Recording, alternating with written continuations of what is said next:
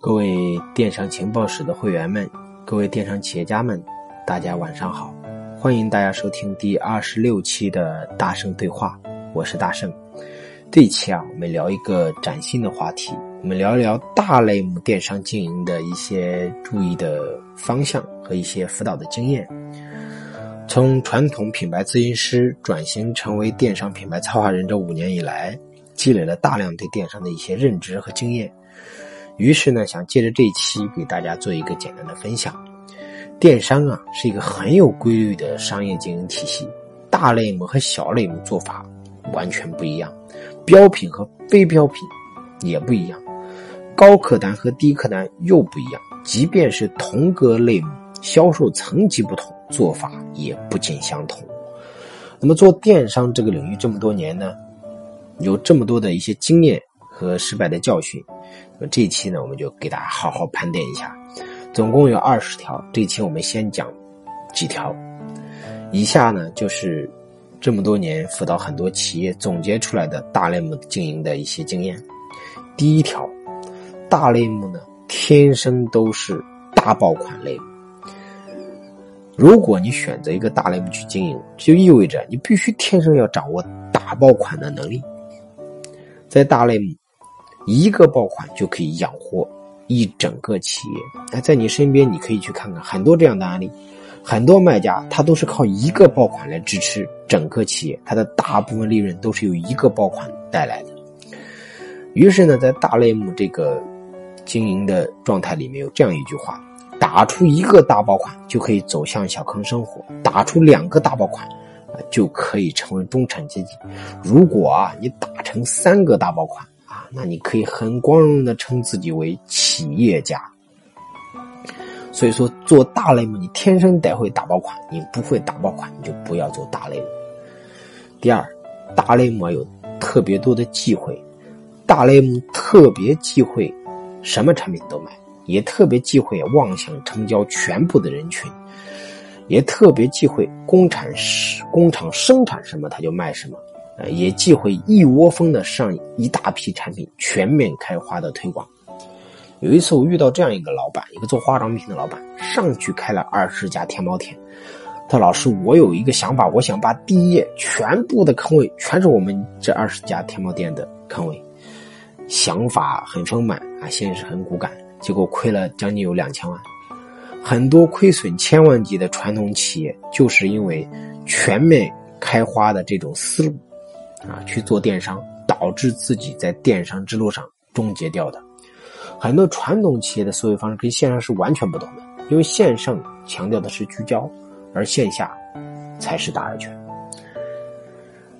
所以第三条，电商要往小了做。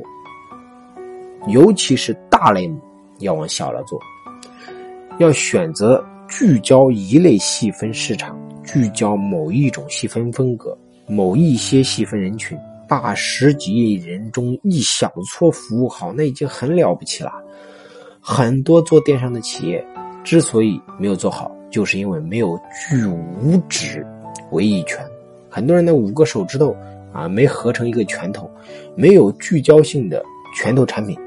连从零到一都做不好，更不会一生二，二生三，三生万物。第四，做大类目应该首先选择好拳头产品，啊，要相信运营不是万能的，选择才是万能的，选择大于努力，选择大于运营。你选择种的是豆，相信一定得的不是瓜。所以说，不要乱选，不要多选。要先选一个拳头产品啊，美的是先从电磁炉开始的，格力是先从空调开始的，海尔是先从冰箱开始的，小米是先从手机开始的。九阳的拳头产品最开始是豆浆机，猎博是从民族风开始的，韩都也是聚焦在韩版这个风格，最后才裂变成很多子品牌的。三只松鼠也是先从坚果开始的，温碧泉也是先从补水开始的，娃哈哈是先从纯净水开始的，农夫山泉是先从山泉水开始的，五幺零零是先从血栓矿泉开始的。所以你你去周边看一看啊，但凡做的比较优秀的企业，最开始它崛起来都有一个拳头型的产品。所以做大类目一定要先选拳头产品，和五指为一拳。没有拳头产品，你就不要做大类目。你的拳头产品是什么呢？你的拳头产品有没有特殊的优势呢？第五条，大类目啊，必须要打爆款，那么还要打大爆款。大类目的大爆款呢，分成三个类型：第一个是简单粗暴抄袭成爆款。第二个是根据规律选择出爆款，第三是把产品天生设计成爆款。那么这三种爆款有什么区别呢？啊，我们分以下几条讲。第六，第一种啊，就是简单粗暴抄袭成爆款，就是别人卖的好的款，你有成本优势和资金优势，而老板呢又有承受能力和运营能力。具备这两个优势和两个能力，你就可以成为跟随者了。抄袭对手家热卖的款式，价格比对手稍低，死咬着它不放，按照既定的节奏和老师教的正确方法吃掉对手。啊，说白了就是你抄别人家款，价格比别人低，把别人搞死。但是等你这么做成功之后，你牛了一段时间之后，你就会发现你会遇到一个和你一样很流氓的人。因为天道是一个轮回，凡是靠蛮力做上来的企业，让别人不得好过，总有一个人会让你以其人之道还治其人之身。第七条，就是选择成就爆款。有的时候啊，爆款不是打出来的，是选出来的。根据上升的大盘数据，找准精准的爆款风口。这就是我在课上反复多次强调的，叫大盘决策。比如一个产品的搜索指数很高，成交转化却很低，这说明什么呢？这说明需求远远没有被满足，很多人搜，但是就是没有满足他的这个产品，明显是一个蓝海市场。这个时候你进去，只要把产品做好，闭着眼睛就能赚钱。如果你发现这个数据还在持续的飙升，那你就等着走向小康生活吧。类似于像这样的大盘数据，会反映出不同类型的爆款，有很多种类型啊。也就是说，你只要掌握了大盘决策规律，打个爆款，就再也不像很多大神跟你讲的那么复杂、那么神秘了。课上呢，我们讲了很多次，这里就不再多讲了。不会看盘的老板不是好老板。第八条，第三种啊，就是天生设计出来的爆款。这个呢，我在电商情报室的直播里面曾经讲过。因为电商情报室，我们每一期会跟学员做一次全国的视频直播例会。那么在一期全国老板的例会当中呢，我们特别讲过讲过这么一期，如何利用跨界思维，把各个类目的产品变成爆款。让这种产品天生变成高点击、高转化的爆款，啊，轻松闷头发财做电商。今年其实带出来的很多类目 TOP 的一些学员啊，大多数呢都是靠这种方法做起来的。